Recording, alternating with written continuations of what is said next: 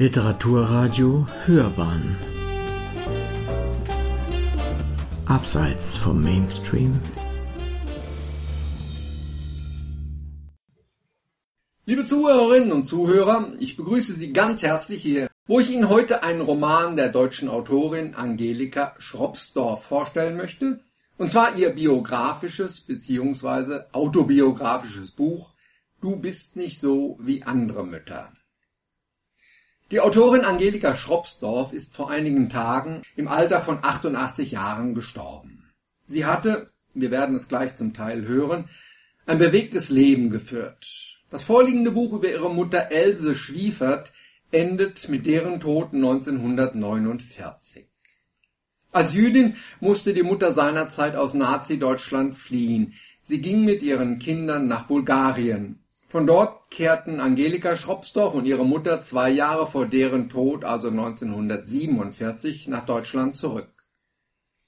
1971 heiratete Angelika Schropsdorf den französischen Filmemacher Claude Lanzmann, mit dem sie anschließend in Paris lebte. Es folgten einige Jahre in München, bis Schropsdorf 1983 beschloss, nach Israel überzusiedeln. Bis Anfang 2006 lebte die Autorin in Jerusalem, zog dann jedoch aufgrund der politischen Lage in Israel erneut nach Berlin. Angelika Schropsdorf wurde auf dem jüdischen Friedhof Berlin-Weißensee beerdigt, wo auch ihr Großvater Daniel Kirschner bestattet liegt. Kommen wir jetzt zum Buch. Du bist nicht so wie andere Mütter. Der Titel dieser Familiengeschichte, dieses biografischen Buches, ist ein Zitat aus einem Gedicht von Peter Schwiefert, dem Halbbruder der Autorin, an ihre gemeinsame Mutter. Und es trifft zu. Else Kirschner, mit diesem Namen kam die Mutter auf die Welt, war nicht wie andere Mütter, war nicht wie andere Frauen. Das Buch umfasst die Jahre 1893 bis 1949 die Lebensspanne, die Else Kirschner vergönnt war. Ihre Eltern waren gut gestellte jüdische Kaufleute im Textilgeschäft, sogenannte Konfektionsjuden, die sich himmelweit unterschieden von den Juden, die zum Beispiel im Berliner Scheunenviertel das osteuropäische Städtel in ihre Heimatstadt gebracht hatten. Else wuchs liebevoll behütet zusammen mit ihrem Bruder in einer toleranten Familie auf. Sie besuchte als Kind christliche Schulen und hatte christliche Freundinnen. Der Kontakt mit dem Christentum, seinen Geschichten, seinen Festen, besonders dem Weihnachtsfest mit dem Baum, der Kultur, die sich im Christentum entwickelt hat, all das faszinierte Else von Anfang an. Es sollte ihr Lebensziel werden, dort in dieser Kultur anzukommen. Durch ihren Bruder lernt sie als junge Frau Fritz Schwiefert kennen, einen eher mittellosen Bühnenautoren und Intellektuellen. Er verkörpert das, was sie erstrebt. Kultur, Theater, Literatur, Leben. Die beiden verlieben sich ineinander. Als Freund des Bruders wird Fritz in die Familie eingeführt. Man erlebt bei Klavier und Gespräch schöne Abende miteinander. Die innige Beziehung der beiden Liebenden bleibt dabei verborgen. Else kommt schließlich in ein Alter, in dem sie verheiratet werden soll. Interessenten für die schöne, lebhafte, die Menschen reihenweise in ihren Bann schlagende junge Frau sind da. Und einem gibt der Vater den Zuschlag. Er macht einen soliden Eindruck, ist auch in der Textilbranche aktiv. Was will man mehr? Nun, Else will ihren Fritz und Fritz will Else und der Druck auf die beiden wird immer größer. Der Hochzeitstermin mit dem Favoriten der Eltern ist schon angesetzt. Aber Else entscheidet sich anders. Sie springt. Sie springt in eine unsichere Zukunft, in ein anderes Leben, vom behüteten Sein in eine muffige, kalte Zwei-Zimmer-Wohnung im Irgendwo. Eine Behausung, in der der Hunger herrscht und bald auch die miefige Luft gewaschener Windeln und gekochten Kohls. Else verlässt das Elternhaus und heiratet diesen Goy. Für die Eltern Kirschner ist sie damit gestorben. Ihr Name wird nicht mehr erwähnt. Einzig der geliebte Bruder besucht sie hin und wieder. Es ist die Zeit des Ersten Weltkriegs. Hunger und Mangel nehmen zu. Kaum weiß das Paar, wie es den Sohn Peter satt bekommen soll. Der Mann Fritz verdorrt zwischen seiner Arbeit in einer Bibliothek und dem tristen, vom Babygeschrei und Windelgeruch dominierten Alltag. Elses Bruder stirbt an der grassierenden spanischen Grippe und an seinem Totenbett kommt es dann doch zur Versöhnung zwischen den Kirschners, ihrer Tochter und ihrem Schwiegersohn. Bis auf diese Tatsache der Ehe mit einem Goi verläuft das Leben von Else weitestgehend konventionell. Mit der Aussöhnung sind auch die finanziellen Sorgen des Paares überwunden. Die Großeltern Kirschner sind vernarrt in den kleinen Peter. Sie setzen alles Menschenmögliche daran, ihm die Entwicklung zu einem Haustyrannen zu ermöglichen. So könnte das Leben eigentlich in vorgezeichneten Bahnen weitergehen. Aber die Hochzeit der jüdischen Frau mit einem christlichen Mann war der erste entscheidende Bruch im Leben von Else der erste große Schritt zur Verwirklichung ihres Traums vom anderen Leben. Da das Jüdische in ihr aber weltoffen und nicht sehr intensiv war, war es sozusagen ein Bruch, der nicht so sehr in die Tiefe ging. Es war eine Entscheidung, die vor allem nach außen wirkte. Die Lebensziele von Else, ihre innere Einstellung waren nicht so sehr tangiert, sondern nur offengelegt worden. Zur endgültigen Wandlung sollte es durch ein anderes, einschneidendes Erlebnis kommen. Else erfuhr, dass Fritz, ihr geliebter Fritz, sich an, auf und Erregung suchte, auch bei anderen Frauen, ihren Freundinnen gar. Ablenkung vom seinerzeit noch tristen und deprimierenden Leben in der windelschwangeren Hinterhofatmosphäre der muffigen Behausung. In diesem Moment zerbrach etwas in Else und gleichzeitig wuchs etwas anderes heran. Durch Leiden zur Freude, so oder so ähnlich, versuchte Fritz seiner Else in der Auseinandersetzung um die Affären das aufbauende Potenzial solcher Verfehlungen schmackhaft zu machen, und tatsächlich, Else biss an. Sie liebte ihren Fritz immer noch, ja doch, aber jetzt etwas anders und galt nicht was für Fritz richtig war, auch für sie? Und brachen nicht gerade die goldenen zwanziger Jahre in Berlin aus? Der Schmetterling streckte die Flügel aus und flatterte, wurde zum Nachtfalter, der selbst umschwärmt wurde und der sich umschwärmen ließ. Der Else zählte fortan das, was ihr Vergnügen brachte, was ihr Freude war. Sie flirtete, tanzte, ging ins Theater, in die Oper.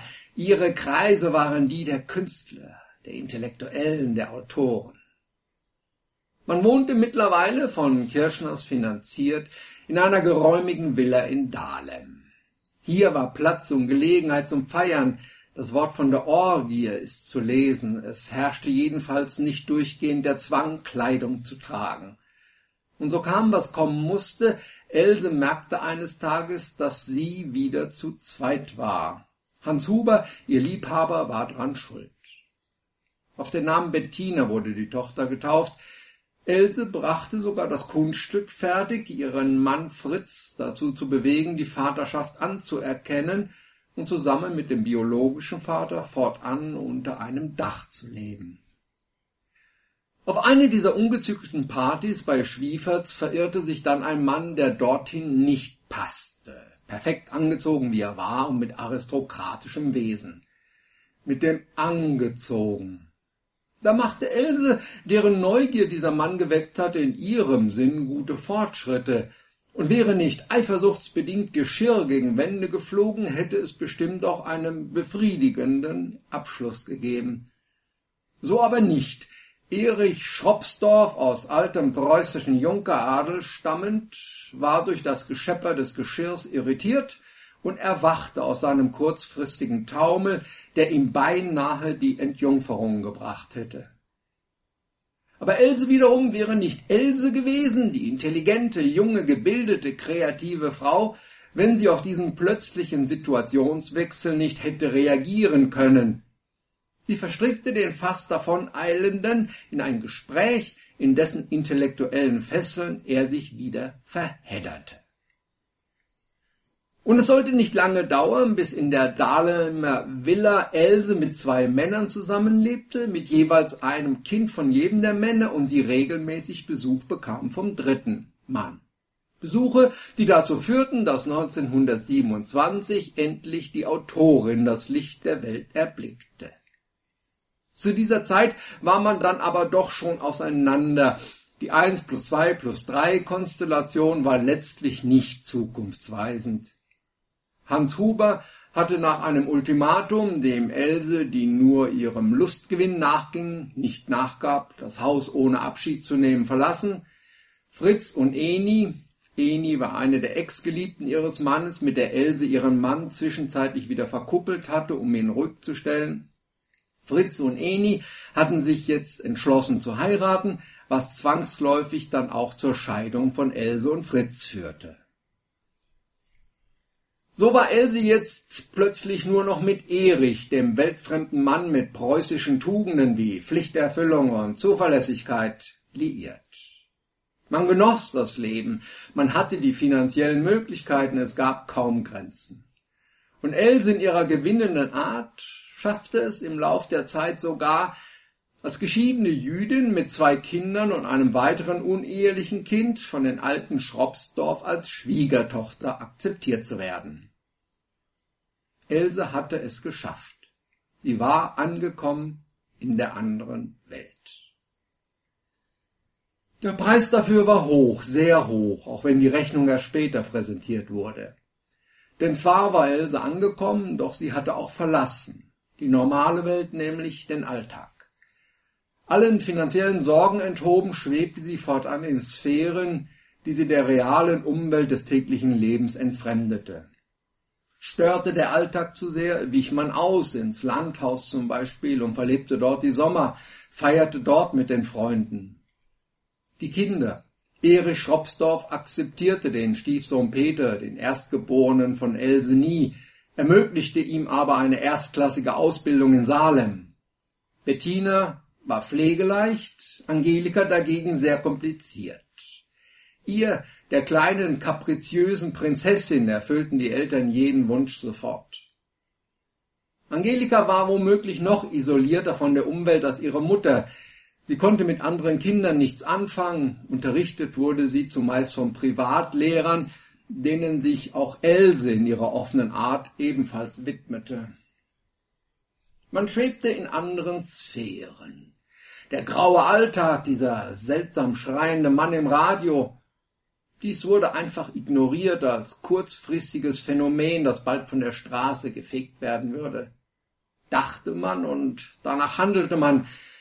Man nahm ihn und seine Bewegungen nicht weiter zur Kenntnis, wich ihnen einfach aus. Die praktizierte Verdrängung war total. Angelika zum Beispiel wusste, dass Jesus ein Jude war, aber dass es immer noch Juden gibt, war ihr unbekannt. Für sie war Jesus der letzte Jude. Aber selbst die Schropsdorfs konnten irgendwann die politische Realität nicht länger leugnen.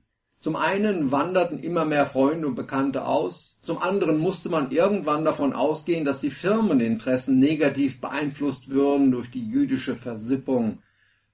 Zwar war die 1930 geschlossene Ehe zwischen Else und Erich 1934 wieder geschieden worden, aber auch die Brüder Erichs waren mit jüdischen Frauen verheiratet. Ereignisse wie die Reichspogromnacht taten ein Übriges auch wenn man sich nie vorstellen konnte, dass es immer noch schlimmer werden konnte. Letztlich fiel den Schropsdorfs für Else nur noch ein Ausweg ein, da alle anderen Fluchtwege mittlerweile versperrt waren. Man hatte zu lange gewartet. Es war die Heirat mit einem Bulgaren und die Auswanderung nach Bulgarien. All dies wurde den Kindern verheimlicht. Ihnen wurde Theater vorgespielt bei den notwendigen Vorbereitungen für die Emigration. Als Urlaub getan, fuhr man 1939 nach Bulgarien. Mutter und Kind blieben noch etwas länger, der Vater kommt wieder zurück. Mehr als einmal schreibt die Autorin, es wäre einfacher gewesen, die Wahrheit zu wissen. Die persönlichen Umstände in Bulgarien waren in keiner Weise mit denen in Berlin zu vergleichen. Trotzdem, durch die finanzielle Unterstützung von Erich ging es Else und den beiden Mädchen relativ gut. Bis zur Ausbombung 1941 konnten sie sich sogar die Einstellung eines Dienstmädchens leisten. Danach unterschied sie jedoch kaum noch etwas von normalen Flüchtlingen. Sie hatten fast alles verloren, mussten monatelang in einem Dorf unter einfachsten Verhältnissen bei einer Bauernfamilie leben. Für Angelika, so schreibt sie, eine glückliche Zeit, eine Zeit der ersten Liebe auch. Bettina, ihre Schwester, muss heiraten, sonst wäre sie nach Deutschland in ein Lager deportiert worden. Peter, der Bruder, war seinerzeit schon von Berlin heraus ins Ausland gegangen. Als einziger der Familie beurteilte er die konkrete Bedrohung durch die Nazis ganz realistisch. Jetzt irrte er mittellos auf einer Odyssee durch Resteuropa. Um es abzukürzen. Else und ihre beiden Kinder überlebten den Krieg in Bulgarien. Else war erkrankt, wie sich später herausstellen wird, an multipler Sklerose, Sie neigte ferner dazu, das schwere Schicksal als Schuld für ihr früheres hedonistisches Leben zu sehen. Angelika, die irgendwann dann natürlich doch die Wahrheit über sich und ihre Familie erfahren hatte, verhärtete innerlich, verbitterte. Sie fühlte sich von allen getäuscht und verraten, besonders aber vom Vater, der wieder verheiratet war. Aber auch das Verhältnis zu ihrer Mutter war denkbar schlecht geworden. Gewissensbisse, schlechtes Gewissen, auch Abscheu, Else hatte eine schwere Facialislähmung, so dass sie kaum noch schlucken und nur noch schlecht sprechen konnte. Dies alles führte zu immer größerer Distanz. Sie versuchte niemanden mehr an sich heranzulassen und nutzte ihrerseits ihre mittlerweile ausgebildete Schönheit und Weiblichkeit aus, um Vorteile zu ergattern. Die Hochzeit mit einem amerikanischen Offizier ermöglichte ihr ein sorgenfreies Leben mit vielen Annehmlichkeiten, Andererseits konnten sie und Else dadurch auch wieder erreichen, nach Deutschland zurückzukehren. Dort, in dem Land, in dem alles in Trümmern lag, bis hin zur Unkenntlichkeit, starb Else 1949. Else Schropsdorf starb einsam. Der Sohn tot, eine Tochter in Bulgarien, eine andere Tochter entfremdet. Einzig der pflichtbewusste Ex-Mann, der sie im Rahmen seiner Möglichkeiten unterstützte, war ihr geblieben. Dem falsch gelebten Leben nachtrauernd, die nicht mehr behebbaren Fehler bedauernd und die eigene Schwäche als auch die Ahnung des kommenden Todes vor Augen. Überlegungen, welchen Eindruck man selbst von dieser Frau hat, kommen unweigerlich beim Lesen. Der totale Wandel ihrer Persönlichkeit nach der Entdeckung, dass ihr geliebter Fritz sie betrogen hatte, war wohl Auslöser für eine schon immer in ihr angelegte Sehnsucht. Else muss faszinierend, mitreißend gewesen sein, inspirierend und fesselnd, so konsequent, wie sie sich den Freuden des Lebens hingab und hingeben konnte. Aber kann man damit ein ganzes Leben leben? Wohl nur eine Zeit lang und wohl nur, wenn man die Realität so ausblendete und nichtig redete, wie es Else tat. Es sollte sich bitter rächen, auch wenn der Sturz in die wirkliche Welt durch die vorhandenen finanziellen Ressourcen in der ersten Zeit abgefedert werden konnte. Die Ausblendung der Realität war auch für die Kinder ein Fiasko. Bezeichnenderweise hat nur der Sohn Peter, der außerhalb der Familie erzogen worden ist, erkannt und realisiert, welche Zeiten mit Hitler aufgezogen waren. Den Töchtern wurde die heile Welt vorgespielt, sie wurden regelrecht isoliert und mit einer Art käuflicher Liebe, sprich mit Geschenken, ruhig gestellt. Auch dies rächte sich. Die spätere Verbitterung und Verhärtung Angelikas war eine Folge davon. Die intensive Beschäftigung der Schriftstellerin Schropsdorf mit ihrer Vergangenheit ist ein Zeichen dafür, wie tief die Wunden in der Seele gesessen haben. Du bist nicht wie andere Mütter ist das intensive Porträt einer Frau, die mit ihrer exaltierten Lebensweise auf Konfrontationskurs mit der Realität geriet. Interessant wäre es gewesen, mehr über die Kindheit von Else Schropsdorf zu erfahren. Ich vermute, dass hier kaum verwertbares Material für die Autorin zur Verfügung stand. Dafür wird das spätere Schicksal Else Schropsdorf ausführlich dargestellt und geschildert. Mit der Geburt des dritten Kindes, der späteren Autorin, gewinnt das Buch auch autobiografische Züge. Die Autorin wechselt passagenweise sogar in die Ich-Form der Erzählung. So wird der Text zu einer interessanten Darstellung eines extremen Lebens, in dem sich nichtsdestotrotz viel auch von den Zeitläufen widerspiegelt. Die verdrängende Einstellung der assimilierten Juden, sie seien doch Deutsche und das würde auf sie doch alles nicht zutreffen und überhaupt der keifende Gnom sei schnell wieder weg vom Fenster, schließlich seien die Deutschen doch ein Kulturvolk. Der ungebremste Hedonismus der goldenen Zwanziger in Berlin, dessen wildes und ungezügeltes Leben Else auskostete und mitgestaltete, und dann das bittere Erwachen in dem Moment, in dem das wirkliche Leben in Gestalt von Gestapo-Leuten und Nazi-Parolen auch an die eigene Tür klopfte. Die Landung aus dem Wolkenkuckucksheim auf der Erde war hart. Derart fügen sich persönliche Erinnerungen der Autorinnen, Erinnerungen noch lebender Zeitzeugen, Briefe, viele Briefe, Notizen zum Bild eines Lebens einer Zeit zusammen, über das hier ein Bericht abgelegt wird, in dem die Autorin sich auch selbst nicht schont. Ich habe das Buch gerne gelesen und mit Gewinn, auch wenn mir Else in ihrer exotischen Lebensweise und Einstellung sehr fremd geblieben ist. Sie hörten eine Buchbesprechung von Gerhard Luhofer vom Literaturblog ausgelesen, der Ihnen den biografischen Roman der kürzlich verstorbenen deutschen Schriftstellerin Angelika Schropsdorf Du bist nicht so wie andere Mütter vorstellte. Sie können die Besprechung mit weiteren Informationen im Literaturblog ausgelesen nachlesen. Den Link finden Sie auf der Internetseite des Literaturradio Bayern www.literatur-radio-bayern.de